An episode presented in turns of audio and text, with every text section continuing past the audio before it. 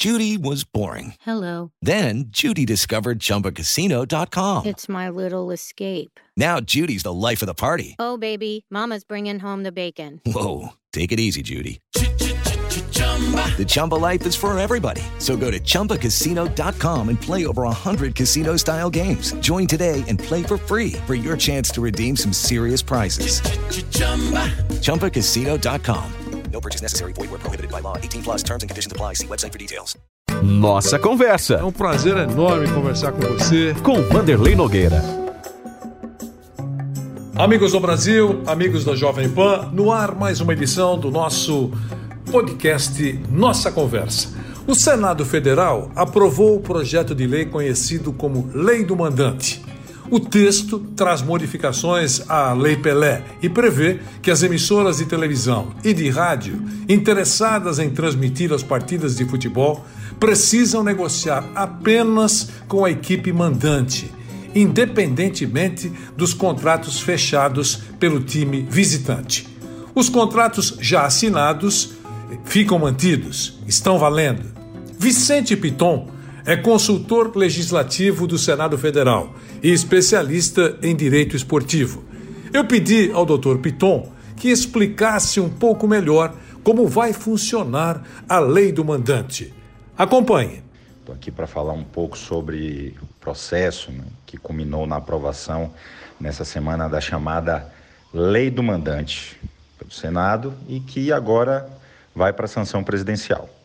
Bom, é, várias perguntas surgem, né? Como ficará essa negociação desses direitos de transmissão? Os clubes vão ganhar mais? Será que só os grandes, os pequenos vão perder? E o torcedor, consumidor? Vai ter de pagar mais? Bom, antes de tentar responder essas perguntas, importante, eu acho, fazer um breve histórico sobre o tema no Brasil, né? Esses direitos, historicamente, sempre foram entendidos como compartilhados, ou seja, é, sempre pertenceram às duas agremiações que jogam a partida. Né? Isso, claro, desde que esses direitos começaram ali a ser comercializados, por volta dos anos 80. Agora vejamos. Assim diz, e, e é importante frisar que continuará dizendo para outras modalidades, né?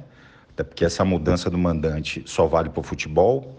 Assim diz a Lei Pelé, de 1998, né, 23 anos atrás, que é hoje a nossa Lei Geral do Esporte. Pois bem, o seu artigo 42 começa dizendo: pertencem às entidades de prática esportiva o direito de arena.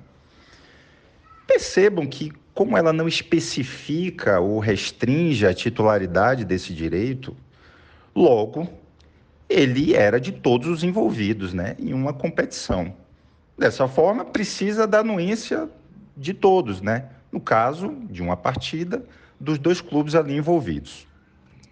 Agora, com a alteração promovida né, pela lei do mandante, criou-se o artigo 42A, que diz pertence à entidade de prática desportiva de futebol né? não vale para as outras modalidades, o direito de arena sobre o espetáculo esportivo, a entidade de prática desportiva mandante. Ou seja, agora, né, o clube que detém o mando de campo, estabelecido por quem? Pelo regulamento do campeonato, né, da competição, também detém só ele, com exclusividade, o direito sobre a transmissão daquele jogo. Como normalmente é uma divisão né, igualitária desses mandos, o famoso jogo em casa, jogo fora, fica assim bem distribuído. Vanderlei, na verdade esse debate é, só começou a aparecer com força ali depois de 2011, né, com o fim do Clube dos 13. É, até aquele momento, a negociação desses direitos se dava por meio daquela entidade, né, do Clube dos 13, que representava os clubes coletivamente. Né? Com seu fim, cada clube passou a negociar individualmente, mesmo que, na, ali, a rigor, não tinha nenhum jogo a oferecer, né? Pois se depende do, dos dois clubes, né, é, para vender aquele jogo, o direito de transmissão daquele jogo, também dependia do adversário. Então, na prática, ele não tinha nenhum jogo ali para vender, né, naquela negociação. Mas o que, que acabava acontecendo?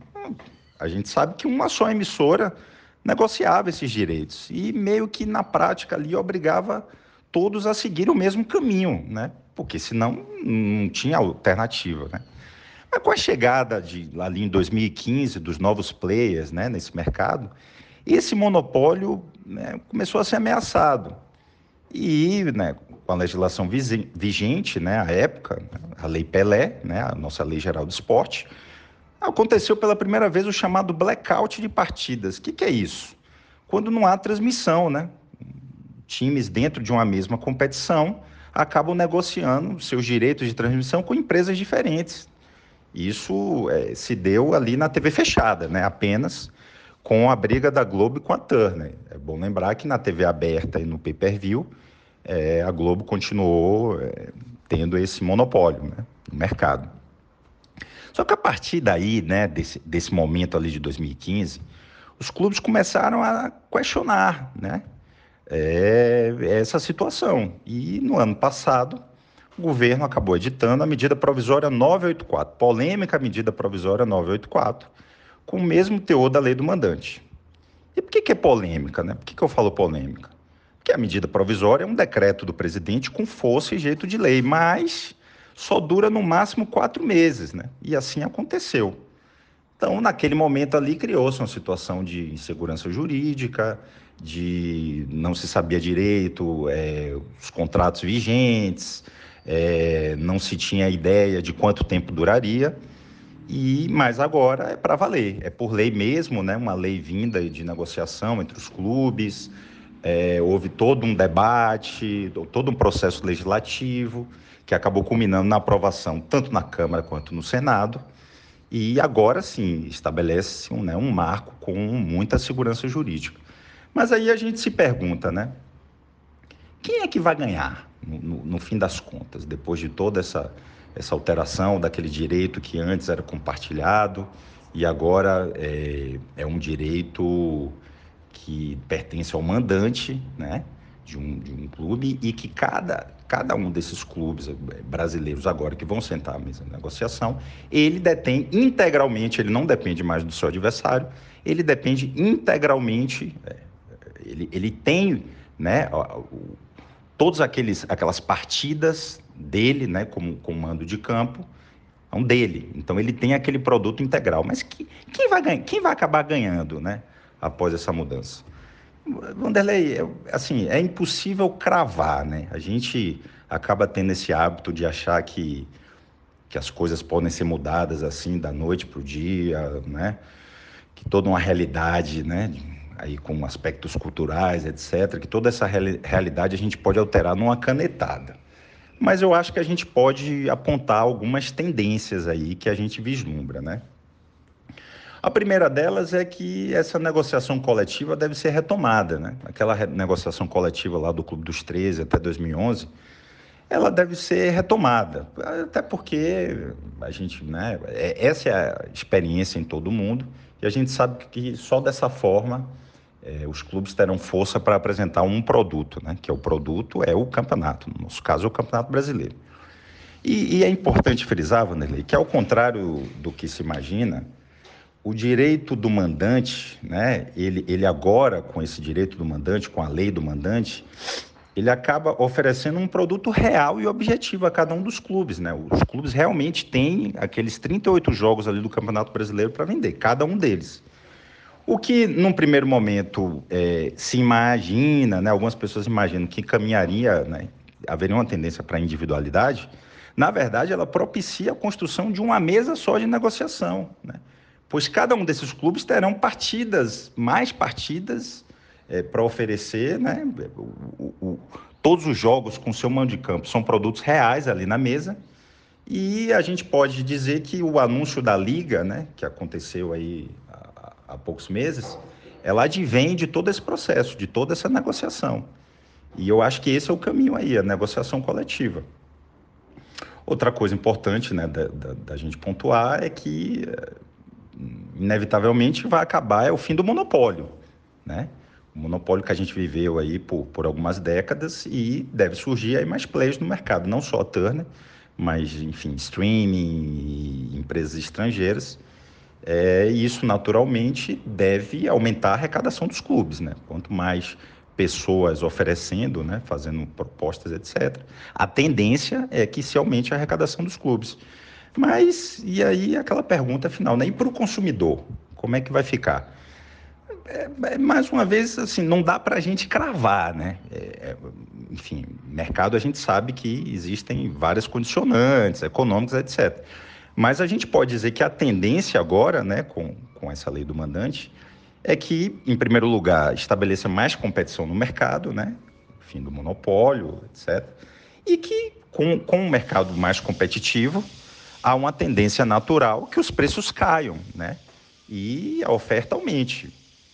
Agora, tudo depende, né? É bom repetir mais uma vez, de uma gestão equilibrada, de uma boa gestão profissional nos clubes, né?